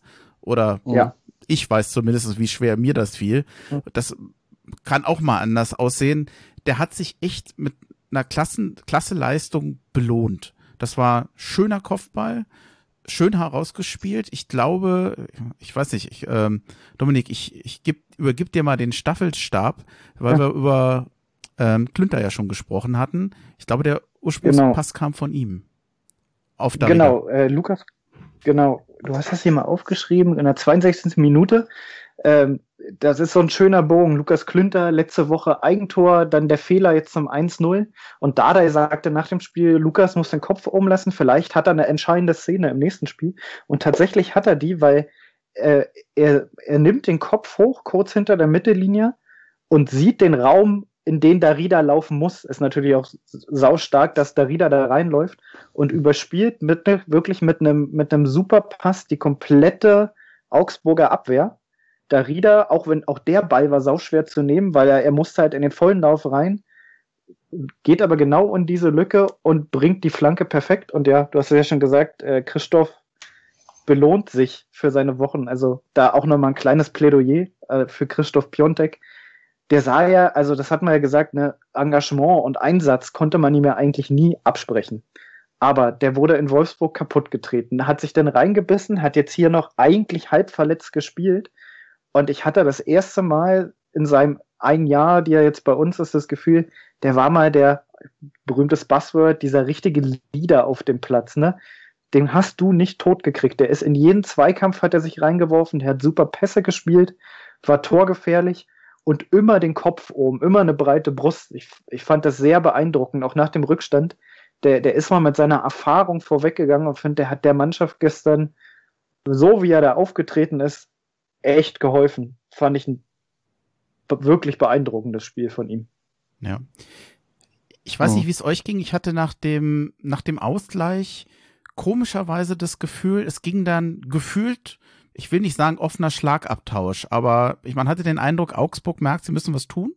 Und es ging dann eine Zeit ja. lang echt hin und her. Ich dachte so, wer jetzt das nächste Tor macht, der nimmt das Ding wahrscheinlich mit. Also was hatten wir eine Chance in der 65. für, für die Augsburger, dann war es nochmal Piontek in der 66. der eine Chance hatte, dann nochmal die Augsburger in der 78. Der äh, Niederlechner hatte dann nochmal geschossen. Der Jahrstein hat den nicht richtig festhalten können. Da dachte ich schon, oh weia, mhm. Hauptsache, da steht jetzt kein Augsburger vor dem. Ging aber gut. Und ähm, erwähnen möchte ich dann auch noch mal der Pedersen, der hatte nachher mal, da war, da war es schon fast am Ende der zweiten Halbzeit, den Darida ordentlich umgesetzt. Der hatte aber schon gelb. Und mhm. ich habe mich schon ein bisschen gefragt, warum der eigentlich hätte der runtergehen müssen. Das war eine klare gelbe Karte. Dazu will ich aber auch erwähnen, mhm. damit wir jetzt nicht nur die blau-weiße Brille aufhaben, auch stark. hatte sich gelb vorbelastet an anderer Stelle. Ich habe leider die äh, Situation nicht mehr gefunden. Auch mal ein Foul mhm. gelastet. Da mhm. hätte er meines Erachtens eigentlich auch einen Platzverweis verdient gehabt. Da hat er auch härter Glück. Seht ihr es? Ja, ich würde sagen, also genau, ich gerne was dazu sagen. Ähm, ich glaube, wir, wir haben ja immer auch als Stichwort den, den, den, den Schiedsrichter. Das war, eine, das war einfach nur eine, eine, eine weise Entscheidung. Und zwar, glaube ich, genauso, Andreas, wie du es gesagt hast. Ähm, es war auf beiden Seiten, waren, waren Spieler äh, vorbelastet und waren im Prinzip fällig mit dem nächsten Foul für, für Gelb-Rot. Und ich glaube, er hat einfach, und den Ermessensspielraum hat so ein Schiedsrichter gesagt, es würde dem Spiel nicht gerecht werden, wenn ich jetzt in der Situation den noch runterschicke. Den, den Spielraum hat er und auch wenn es jetzt, sagen wir mal, für Hertha in dem Moment zumindest erstmal äh, nicht gut war. Im Nachhinein war es vielleicht genau richtig, weil er hat halt auch den Elfer dann verursacht, aber ähm, war es vielleicht, glaube ich, eine weise Entscheidung und den Spielraum sollte man den Schiedsrichtern geben. Auch mal ganz ohne Fanbrille. Fand ich jedenfalls. War so mein Eindruck. Ja, finde ich auch. Also ich finde, der Schiedsrichter hatte gestern man spricht ja immer von so einer klaren Linie und ich finde, die hat er durchgezogen. Mhm. Und für mich war es dann auch okay, ja, Stark hätte vielleicht auch eine zweite gelbe mhm. verdient gehabt, Petersen aber auch. Und was halt die Dramatik mit sich bringt, da können wir hinspringen. Stellt er ihn runter, kriegen wir vielleicht diesen Elfmeter nicht, der uns die hm. endlich drei Punkte beschert hat. Ja. Ich, ich hätte vorher noch einen Hinweis, weil ich das ja. zu skurril fand.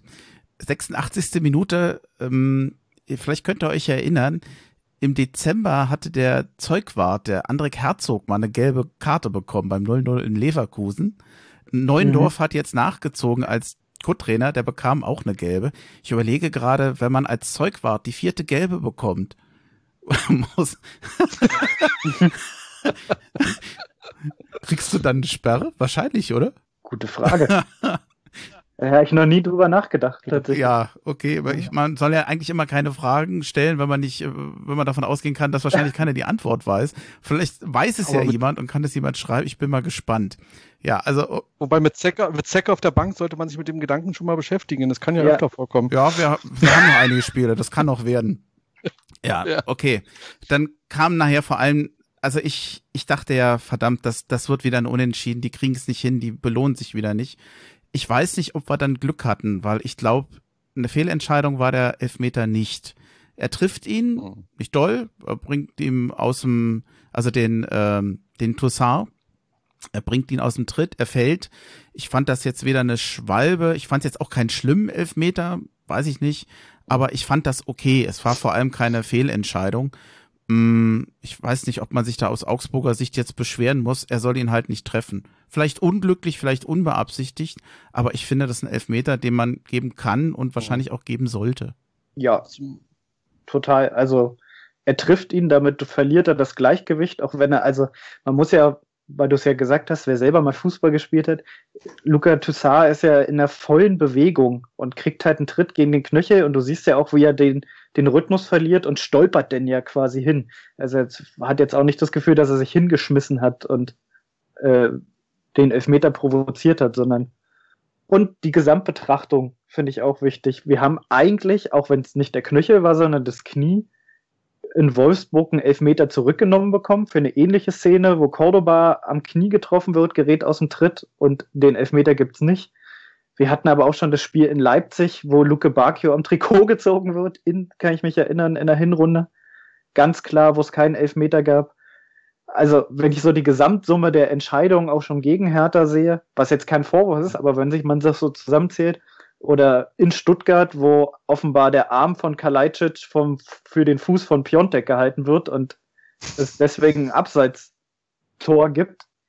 Also, wenn ich das auch mal auch gerne mit voller Fanbrille zusammenrechne, ist es mhm. für mich auch okay, mal so einen Elfmeter zu kriegen, wenn er, wenn er nicht ganz eindeutig war ich finde es auch ganz ehrlich an der Stelle, ja, man möchte immer seinen, seinen heldenhaften Fußball haben, man möchte immer, dass das alles, also die eigene, eigene Mannschaft immer schön sauber und aber ganz ehrlich, in der Situation, er wird getroffen, er kommt aus dem Tritt, ja. er hätte, glaube ich, weiterlaufen können, denkt aber an die Kritik aus in den letzten Wochen, warum eine Mannschaft in so einer Situation einen Elfer nicht auch, wie man so schön sagt, zieht, was, ob das ein ja. blöder Begriff ist, ne? Aber an der Stelle war es einfach auch professionell nicht, weil wenn er weitergerannt wäre, wäre die Chance eh tot gewesen. Er wurde getroffen, es war eine Chance auf einen Elfmeter und verdammt nochmal, dann, dann, dann stolpert er halt weiter und fällt hin. Ja. Das ist dann so. Und ich fand es auch interessant, der, na, direkt nach dem Spiel, weil du sagtest, Andreas, der Augsburger, der, der Giekewitz wurde angesprochen, der war der erste im Interview, der Augsburger Keeper. Und er hatte eine Steilvorlage von dem Sky Reporter äh, bekommen, loszuschimpfen auf diese Entscheidung. Er hat es nicht gemacht. Was übrigens zu seiner starken Leistung auf dem Platz auch passt, dass er es auch hinterher äh, sich nicht hat verleiten lassen, da gleich reinzuhacken und zu sagen, oh, das war alles ganz furchtbar. Also es war okay, auch aus Sicht des Gegners. Ja, man muss ja auch sagen, dass Toussaint sich dabei offensichtlich auch verletzt hat. Er musste behandelt mhm. werden. Er ist dann, glaube ich, auch ausgewechselt worden. Ich weiß leider nicht, äh, ob äh, das jetzt eine, ich, ich habe keine Ahnung, ob das eine schwere Verletzung ist, ob das noch äh, ein Nachspiel hat. Aber ähm, ich, ich bin mhm. mir nicht sicher, ob er überhaupt noch wirklich hätte weiterlaufen können. Also er, er ist ja schon getroffen worden oder hat sich verletzt. Das spricht ja auch ja. eher dafür.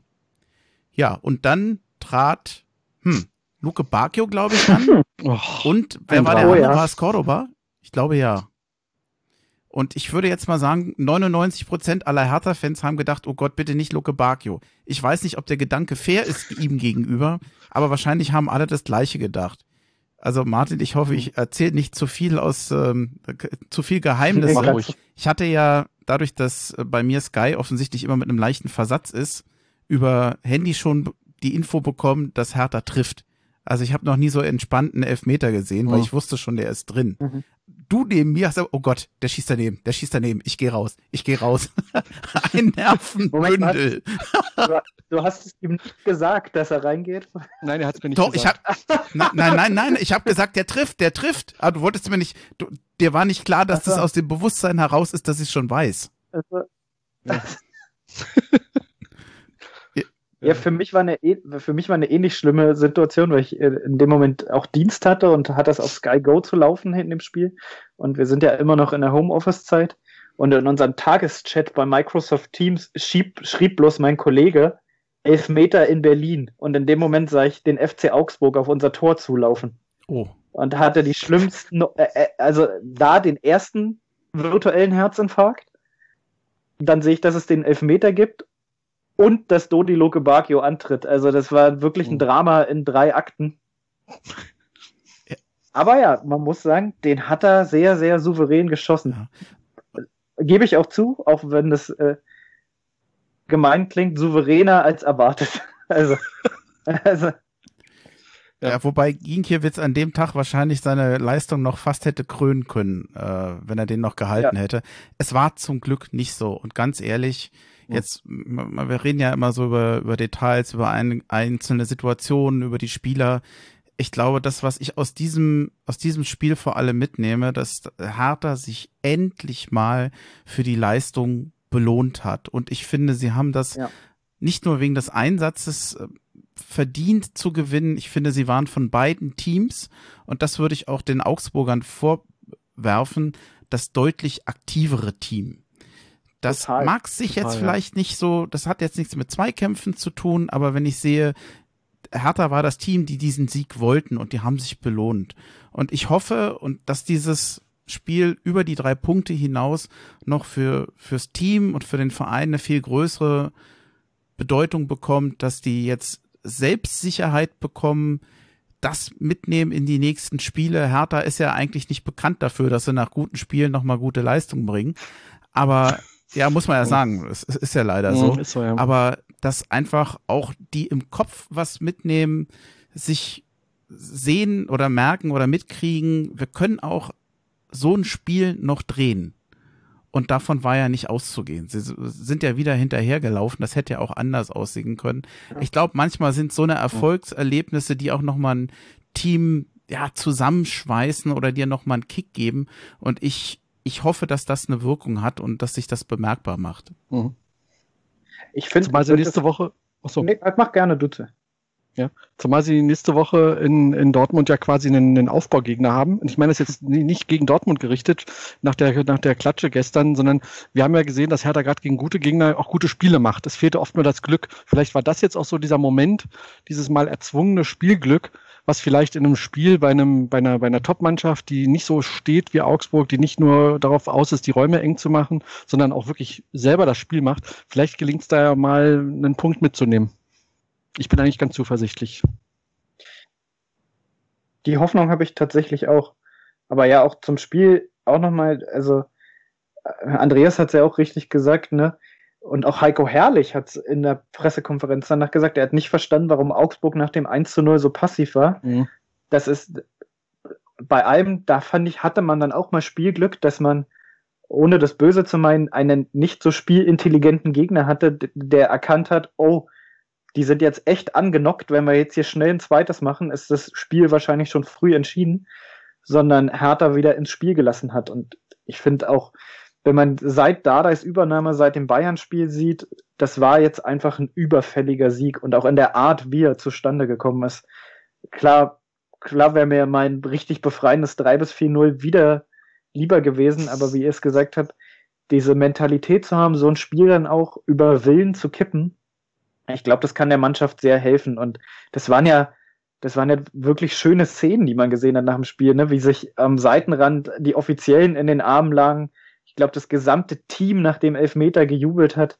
Äh, ich hoffe auch, dass da für die nächsten Wochen einfach im Kopf ganz, ganz viel mitgenommen also Sehr wird. geil fand ich die Reaktion von Gendusi, äh, nach dem Elfmeter, ja. wie der äh, ausgerastet ist und ich glaube, der ist auch zur Seitenlinie gerannt. Ich weiß nicht, ob er zu jemandem Speziellen gelaufen ist. Ich meine, dass er sich über ein Tor freut, ähm, ja, ist wahrscheinlich irgendwo normal, aber man hat echt gemerkt, was für eine Anspannung beim Team war. Die Art und mhm. Weise, wie die reagiert ja. haben, auf dem Platz, neben dem Platz, wenn man sich die Bilder von Friedrich ansieht, von ähm, Dardai, da hast du gemerkt, was für eine Last abgefallen ist. Und der Martin, du hattest eben das, die Interviews nach dem Spiel erwähnt.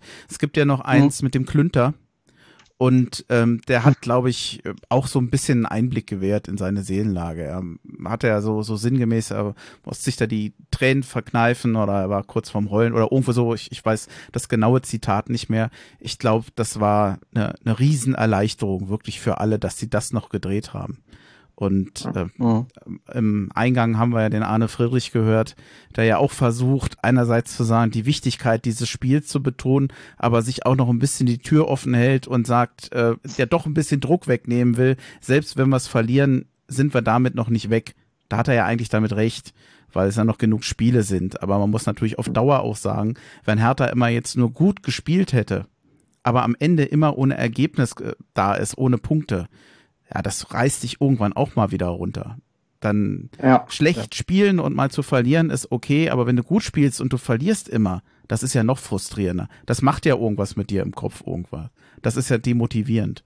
Und ich glaube, dieses Spiel gestern war noch mal echt ein, ein Push, dass es vielleicht gegen Dortmund auch besser läuft, als es jetzt wahrscheinlich mit einem Unentschieden gewesen wäre. Genau, dieses Klünter-Interview auch nochmal ich finde, das ist auch ein schönes Bild dafür, wie es in der Mannschaft aussieht. Also was mir als wirklich Fan total Hoffnung gibt, weil wenn ich jetzt mir angucke, in Lukas Klünter, der unter Bruno Labbadia nicht eine Sekunde Einsatzzeit hatte und da Dardai wieder reinkommt, Fehler macht, aber dass der nicht irgendwann mental auch als Profi abgeschalten hat, gesagt hat, ja gut, ich bringe die Saison hier, hier zu Ende und dann suche ich mir einen neuen Verein, sondern wenn der sagt, ich war den Tränen nah nach diesem Sieg, dann ist das natürlich auch als Fan ein schönes Gefühl, dass man weiß, ey, die Jungs, die brennen darauf, nicht abzusteigen mit diesem Verein und die haben, denen ist die Mannschaft nicht egal, das ist für die, auch wenn es Profis sind, dann doch irgendwie noch ein bisschen mehr als nur ihr Job und das, mhm. das fand ich sehr sympathisch und gut. Also die gesamten Bilder, die da gelaufen sind. Jetzt war natürlich Klünter natürlich nochmal zusätzlich eine tragische Figur. Der hat gegen ja. Wolfsburg ein total tolles Spiel gemacht, war einer der besten Spieler auf dem Platz und dann passiert dir so ein, unter, unterläuft ihm so ein Eigentor. Jeder, der Fußball spielt, weiß, sowas passiert. Das ist immer müßig, darüber zu diskutieren oder dem Vorwürfe mhm. drüber zu machen. Das gab es überhaupt gar keinen Grund. Das passiert halt beim Fußball. Aber der wird sich natürlich einen Kopf gemacht haben. Und vor dem Hintergrund wird ihm das wahrscheinlich auch besonders viel bedeutet haben, jetzt eben ja. dieses Spiel dann doch zu gewinnen. Mit, mit seinen schönen Vorbereitungen. Mhm. Ja, Dortmund habe ich schon erwähnt. Wollen wir uns, wollen wir noch ein bisschen Kaffeesatzleserei machen, was in Dortmund passiert wird? Oder habt ihr noch was zu dem Spiel jetzt gegen die Augsburger? Ich, ich für mich hätte so die wesentlichen Punkte eigentlich durch. Ja. Wir können gerne über die anstehenden Wochen sprechen. Ach übrigens, der, ein Punkt ja, noch, Andreas. Ich, und zwar, weil ich hatte ja zu Dortmund sogar schon was gesagt. Ähm, die könnt ihr gleich in Interview. Was mir hängen geblieben ist, Paul Dardai äh, wird gefragt, auch wieder suggestiv äh, äh, in, ins Negativ gefragt. Also die Sky Reporter haben mich gestern echt geärgert. Ähm, und ähm, wie das, wie die, die Woche und überhaupt. Und er hat ganz klar gesagt, wir haben super trainiert bis Donnerstag, Freitag war, war Mist habe ich der Mannschaft aber nicht gesagt. Also das fand ich richtig, das war auch so ein Einblick nochmal, wie das in ihm auch läuft und wie er mit der Mannschaft umgeht. Die haben ein Drecks-Abschlusstraining gemacht und er hat sie trotzdem wahrscheinlich einfach nur stark geredet und hat gesagt, komm Leute, alles gut. Ähm, das musste als Trainer auch erstmal bringen und vor allem das auch noch öffentlich zu machen ähm, und so ein bisschen Einblick in sein Seelenleben dazu geben, finde ich auch eine richtig, richtig starke Nummer und es zeigt, dass es wirklich der richtige Trainer momentan ist, den wir da haben. Vor allem, Wollte ich nur mit welcher sagen. Ruhe er das macht. Denn äh, man ja. muss auch sagen, in seiner ersten Zeit bei Hertha BSC nach den viereinhalb, fünf Jahren, bei denen er da war, er, er war da angespannt, der war da ziemlich durch und sehr gereizt. Und äh, das, die Pause, die hat ihm gut getan. Ich finde, dass er das mhm. insgesamt sehr souverän moderiert und sehr viel Ruhe dabei ausstrahlt. Das kann nichts Schlechtes sein. Mhm. Er wirkt sehr positiv väterlich finde ich. Also, Stimmt. Mhm. Stellt sich immer vor seiner Mannschaft, spricht aber auch Dinge klar an, aber ohne einen Spieler an die Wand zu nageln in der Situation. Das finde ich sehr, sehr, sehr, sehr gut. Väterlich ist wirklich ein schöner Begriff dafür. Ja, das ja. passt gut. Mhm, gar nicht so väterlich werden die Dortmunder sein, glaube ich. Die wollen auch gewinnen. Am 13. März. Das Abendspiel am Samstag. Naja, gut. Ist das nicht immer das Highlight-Spiel des Tages oder sowas ähnliches? Mhm, mhm. Das 18.30 Uhr Spiel. Ja, ja, gut, ja, na gut. Mm, ich glaube ja, also ich, ich bin keiner, der Ergebnisse tippt, weil das, das bringt meistens nichts. Man, man weiß es eh nicht. Ich kann natürlich heute nicht wissen, ob Dortmund oder Hertha an dem Tag einen guten Tag haben. Ich glaube aber, dass trotz der Schwierigkeiten, mit denen Hertha jetzt zuletzt zu kämpfen haben, mit dem, mit dem Rückenwind aus dem Augsburg-Spiel, mm, Dortmund wird sich nicht hinten reinstellen, die werden mitspielen, das kommt Hertha entgegen. Vielleicht ist ein Punkt drin, die Hoffnung habe ich und wenn wir einen Punkt mitnehmen, wäre ich zufrieden. Ja, geht mir ähnlich. Vor allen Dingen die Spiele gegen die Top-Gegner in dieser Saison, die geben mir da auch Hoffnung. Martin hat es ja schon gesagt, ich finde, wir haben gegen die Bayern uns selbst geschlagen, sowohl, also mhm. in beiden Spielen. In, das zweite Spiel gegen Leipzig, okay, ein bisschen ausgeklammert, aber äh, dieses Dortmund-Spiel, ich habe so ein bisschen Hoffnung an die Leistung gegen Leverkusen aus der Hinrunde. Da zum gleichen Zeitpunkt, klar, Dortmund jetzt nicht ganz so gut, aber Leverkusen die offensiv starke Mannschaft der Liga und alle haben über diesen tollen Fußball gesprochen, den Leverkusen gespielt hat. Und Hertha hat da sich mit einer sehr disziplinierten Defensivleistung, ich, also für mich immer noch eine der besten taktischen Leistungen in dieser Saison, sich mit einem Punkt belohnt. Und ich glaube, Paul Dardai wird einen guten Plan haben, wie man auch einen Erling Haaland stoppen kann. Ähm, dazu kommt, ich, ähm, ich hoffe, ich erzähle keinen Quatsch, Dortmund wird unter der Woche ja auch Champions League spielen. Ja. Die Hoffnung ist, dass sie da ein bisschen müde sein werden. Also Hertha es ist natürlich Borussia Dortmund immer noch, aber ich glaube auch, dass die Chance, dort einen Punkt mitzunehmen, nicht unrealistisch ist, wenn Dardai, wie er es oft macht, taktisch einen guten Plan hat und die Mannschaft das auch umsetzt. Hm? Martin, wie sieht's bei dir aus? Hast du noch eine Ergänzung oder? Die volle Zustimmung sehe ich genauso. Okay. Ich tippe 1-1. Dann gibt's tatsächlich noch ich, ich weiß nicht, also ich wäre damit für, für Dortmund durch. Also ich würde mich da jetzt mhm. gar nicht so lange mit befassen wollen. Ja. Aber mir fällt noch eine Frage ein, die ich an den Dominik vergessen habe oder oh, ja. über die wir nicht so gesprochen haben, nämlich äh, wenn man dich sehen und hören will. Ich, es ist ja kein Geheimnis, dass ich alles andere als ein großer Experte für American Football bin. Du bist ja erstmal Online-Redakteur. Wenn man das mal ja. mitbekommen oder wenn man das mal sehen will, auch wenn du wahrscheinlich eher hinter der Kamera bist, ähm, wo, wo kann man das tun? Also in der Regel ähm, sind wir, wir nehmen es unter dem Schriftzug jeden verdammten Sonntag, außer zwischen so, so bezogen auf den, auf den Film mit Al Pacino, wenn man ja. ihn vielleicht kennt, an jedem verdammten ja. Sonntag, ähm, kann man seit, ja, schlag mich jetzt tot, seit 2015 die NFL-Spiele auf Prosi Max live im deutschen Free TV sehen. Und seit drei Jahren ähm, betreue ich äh, quasi ein Zusatzprodukt für, für die Marke RAN, auch die RAN NFL Webshow, wo wir quasi immer eine Einleitung geben in den NFL-Spieltag. Was passiert, auf was müssen wir achten, was sind die besten Geschichten gerade aus der Liga. Jetzt ist gerade Pause, es geht erst im September wieder weiter. Aber ja, dann. Und ihr seid vor allem erfolgreich damit, ne? darf man ja auch nicht vergessen, kann man ruhig mal erwähnen, es kommt an. Ja, ja wir, haben vor, wir haben vor zwei Jahren äh, den Deutschen Fernsehpreis damit gewonnen für die beste Sportsendung. Und es, es ist eine, eine, es boomt halt total und man merkt gerade, die, die jüngere Generation hat sich diesem Sport sehr verschrieben und ist da auch sehr hinterher und das macht es unglaub, macht unglaublich Spaß, äh, so eine Sportart in Deutschland mit groß gemacht zu haben. Ja, gut, die jüngere Generation, damit bin ich raus. ja. Obwohl wir auch regelmäßig Zuschauerzuschriften kriegen von, von, von 80-jährigen Damen, die sich Footballspiele abends angucken, tatsächlich. Damit hätte ich jetzt aber auch nicht also gerechnet. Nee, es ist sehr generationenübergreifend. Ich kann es aber verstehen, weil es ist im Gegensatz zum Fußball, um jetzt nicht zu weit auszuholen, es ist halt kein europäisches Sehverhalten, wie man das kennt. Ne? Ein Fußballspiel läuft stringent 90 Minuten, der Ball bewegt sich. Nach 45 Minuten gibt es eine Pause und dann geht es weiter. Beim Football hast du halt alle zwei, drei Minuten immer wieder eine Pause, weil der Spielzug neu besprochen wird und, und, und. Es ist halt ein anderes Gucken, auf was man sich ein bisschen einlassen muss, aber ich finde es eine absolut spektakuläre Sportart, über die ich gerne berichte und habe da lustigerweise auch mein Berufshighlight erlebt, indem ich im Londoner Wembley Stadion, was ja glaube ich der Tempel für jeden Fußballfan ist. Auf jeden ist, Fall. schon zweimal auf dem Rasen unten stand, aber weil da ein Footballspiel stattfand, von dem ich dort von dort berichtet habe. Ja, egal. Trotzdem, du bist ja. da gewesen. Ja. Ja, Wembley, das war überragend. Ja, ich kann dich übrigens beruhigen, ich werde deinen Job nicht übernehmen können, weil wenn das so läuft mit der Planung, wie ich es mache, ich glaube, ich habe die Folge für 60 Minuten aufgeschrieben, aber ich glaube, wir sind auf jeden Fall bei anderthalb, also halbe Stunde überzogen. Ich bin der Thomas Gottschalk quasi. Ja. Falls es an mir lag. Sorry. Nein, überhaupt nicht.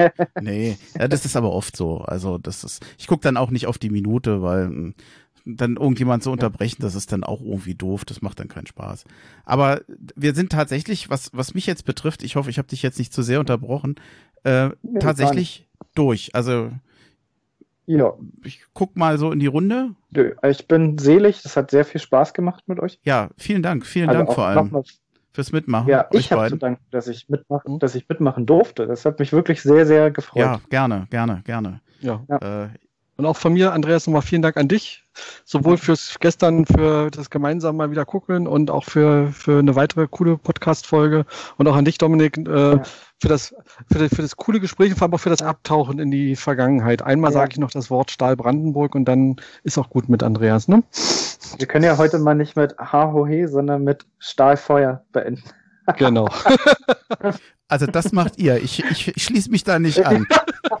Das, das war ein Witz. Das, das, das, kann ich nicht. Irgendwas in mir wehrt sich.